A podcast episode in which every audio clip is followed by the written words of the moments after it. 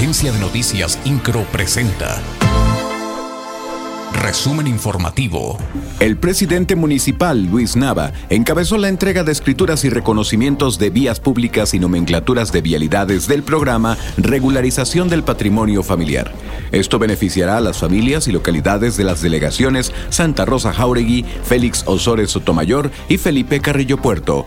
En el Centro de Desarrollo Comunitario de la Delegación Santa Rosa Jauregui, Luis Nava explicó que gracias a este programa, las familias encontraron la oportunidad de regularizar sus asentamientos y viviendas, lo que, además de darles certeza jurídica, les permitirá acceder a la dignificación, servicios y cuidado de los espacios públicos que les puede brindar el municipio de Querétaro. Escuchemos las palabras de Luis Nava.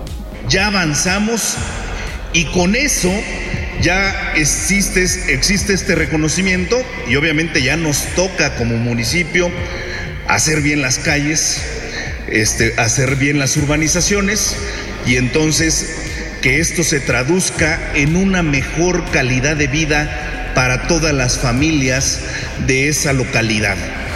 En el marco del festival Alegría Querétaro, el municipio de Querétaro, a través de la Secretaría de Servicios Públicos Municipales, encendió las 98.500 luces LED que adornarán las principales calles y plazas del centro histórico y de las siete delegaciones.